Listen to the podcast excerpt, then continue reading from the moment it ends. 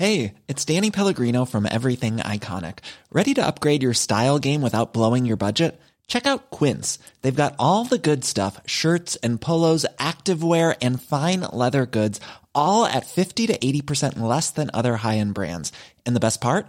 They're all about safe, ethical, and responsible manufacturing. Get that luxury vibe without the luxury price tag. Hit up quince.com slash upgrade for free shipping and 365 day returns on your next order. That's quince.com slash upgrade. Bueno, y siete gobernadores y once gobernadores electos morenistas de las distintas entidades del país se pronunciaron a favor de la propuesta del presidente Andrés Manuel López Obrador sobre el decreto que plantea liberar a presos que no hayan cometido delitos graves o que lleven mucho tiempo en prisión preventiva. Rubén Rocha Moya es gobernador electo del estado de Sinaloa. Lo tenemos en la línea telefónica. Señor gobernador electo, buenos días. Gracias por tomar nuestra llamada. Cuéntenos, ¿por qué piensa usted que que es positiva esta iniciativa. Hay quien tiene miedo, dice, hay, hay gente que dice que se pueden liberar criminales peligrosos. Sí, mira, yo creo, eh, eh, Sergio, muchas gracias por llamarme. Con mucho gusto atiendo la llamada. A ti, a Lupita, le saludo con afecto. Gracias, igualmente, gobernador. ¿Qué, piensa usted? Eh, lo, que ocurre es que, en principio, el decreto está en, en, diseño, ¿no? O sea, ya se ha dado a conocer verbalmente por el presidente cuáles son las intenciones. Particularmente tiene un gran sentido humanitario. Un sentido humanitario que la, la Constitución y la ley, las leyes de este país ya lo contemplan eh, un decreto como el que ha anunciado el presidente que tiene tres elementos centrales. Uno es el, el, tema de los eh, procesados que no han, les han dictado de, sentencia y tienen hasta o más de 10 años en, en prisión. De acuerdo con la Constitución, el artículo 20 de la Constitución, en su apartado D, dice que ningún este procesado, ningún, nadie puede estar en, en prisión preventiva más de dos años. Entonces, ese es un, un elemento constitucional que se debe tener en cuenta y que seguramente es donde lo va a hacer el presidente. Segundo, hay otro tema que, que tiene que ver con, con el sentido humanitario, y esto lo prevé la Ley Nacional de Ejecuciones Penales, en su artículo 146 que dice que la autoridad penitenciaria, la cual depende del Ejecutivo, podrá eh, eh, liberar de manera este, eh, anticipada a uno o, a un grupo de, presos siempre y cuando reúnan características de ser adultos mayores, de tener padecer enfermedades crónico-degenerativas, etcétera. Entonces, todos estos elementos te llevan tan solo a generalizar un criterio importante que es no podrán ser liberados eh, presos eh, peligrosos. Simple y llanamente se trata de presos que eh, estén por causas menores. La propia ley dice nadie que haya cometido algún delito patrimonial menor puede ser liberado si lo hizo con el uso de la fuerza o con violencia. Es decir, hay una serie de criterios que deben regular el, el, el texto del decreto al que hace alusión el presidente y al cual nosotros nos sumamos porque consideramos que es eh, eh, muy importante. Tiene un análisis sociológico, incluso y, antropológico este tema, que eh, se requiere mucho más tiempo para poderlo considerar y explicar, ¿no? Tiene que ver quiénes están, cuál es la Oiga, parte de la población.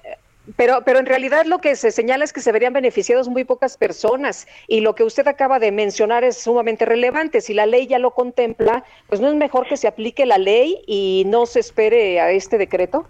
El problema es que no se ha aplicado la ley. Lo que tiene que ver el, con el decreto es establecer los términos de la coordinación con los otros poderes, con el Poder Judicial particularmente, para efecto de que pueda aplicarse esta ley que no se aplica porque el Poder Judicial lamentablemente se ha llevado en formulismos, nunca ha ido al fondo, y no ir al fondo supone hacer que el inculpado eh, esté eh, eh, esperando una sentencia que nunca llega, pero por lo, por lo pronto está pagando una pena que no se le ha dictaminado como certera. Entonces, yo creo que es muy importante que se tome un mecanismo, una iniciativa como la que está haciendo el presidente para efecto de coordinar los criterios que lo lleven justamente a que se aplique la ley. Hasta ahora no se aplica, por eso es que tenemos llenas las cárceles en muchos de los casos este, de gente inocente, en otros la mayoría de pobres, de indígenas, que ni siquiera saben por qué están adentro de la cárcel. Eh, ¿A usted no le preocupa lo que le inquieta a mucha gente en el sentido de que pudieran quedar en libertad delincuentes peligrosos? No, porque no debiera quedar ningún delincuente peligroso en libertad. Simplemente tendrá que eh, tener, tenerse el, criterio de que se trate eh, del análisis de la de la de los niveles de peligrosidad o de los delitos cometidos o de los delitos por los que se les tiene eh, eh eh, imputados eh, sean eh, aquellos que no son de, de, cometidos por por por gente con antecedentes de peligrosidad y eso se analiza de acuerdo con los estándares de los delitos mismos. Señor gobernador, en otros en otros temas, ¿cómo le fue con la visita del presidente López Obrador allá a Sinaloa? Cuéntenos. Pues muy bien, Lupita, tuve la, oportunidad de, participar en la primera eh, este, gira con anuencia del gobernador eh, Quirino Ordaz, que es quien funge como tal y él permitió que yo estuviera. Eh, entonces, este, nos fue bien porque pude este, platicar, pudimos platicar, si usted quiere generalidades, pero importantes eh, para el estado de Sinaloa. Y ¿Como seguridad? todo, ¿Mande? ¿Como seguridad? como el tema de la seguridad, como el, tema de la seguridad, por supuesto. Estuve incluso en la mesa de seguridad del el, primer día del, de, la, de la visita.